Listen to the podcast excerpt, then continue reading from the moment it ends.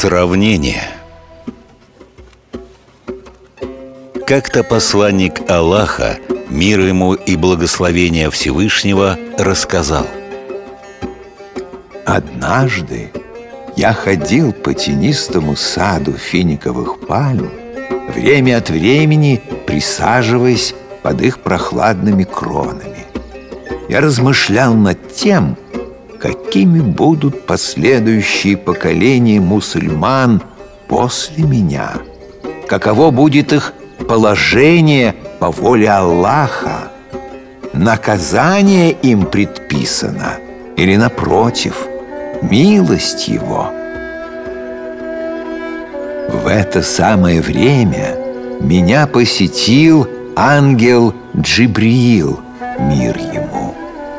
Подошел ко мне, передал приветствие от Всевышнего и сел рядом со мной под одним из финиковых деревьев.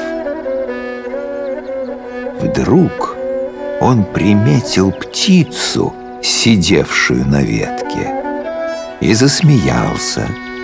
Я спросил, «О, Джибриил, скажи, почему ты засмеялся?»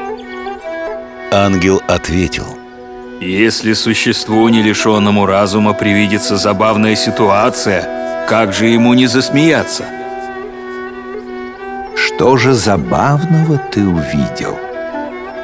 Вон, видишь птицу, что сидит напротив нас на ветке? Сказал ангел Джибриил Разве не удивительно?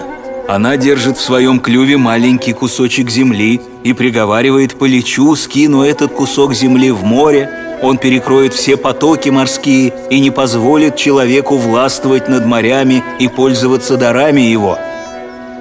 Посланник Аллаха, мир ему и благословение Всевышнего, присмотрелся повнимательнее к пернатому и действительно увидел в его клюве небольшой кусок земли. Удивительное дело. Джибриил мир ему продолжил. «О, посланник Аллаха! Много ли поместится в клюве у этой пташки?» И этим маленьким кусочком почвы она вознамерилась остановить водную стихию.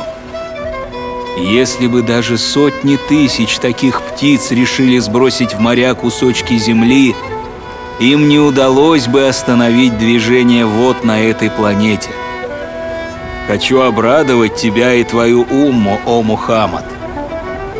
Если собрать воедино все грехи мусульман, всех поколений и времен, то перед безграничной милостью Всевышнего они не будут казаться больше куска земли в клюве этой птицы.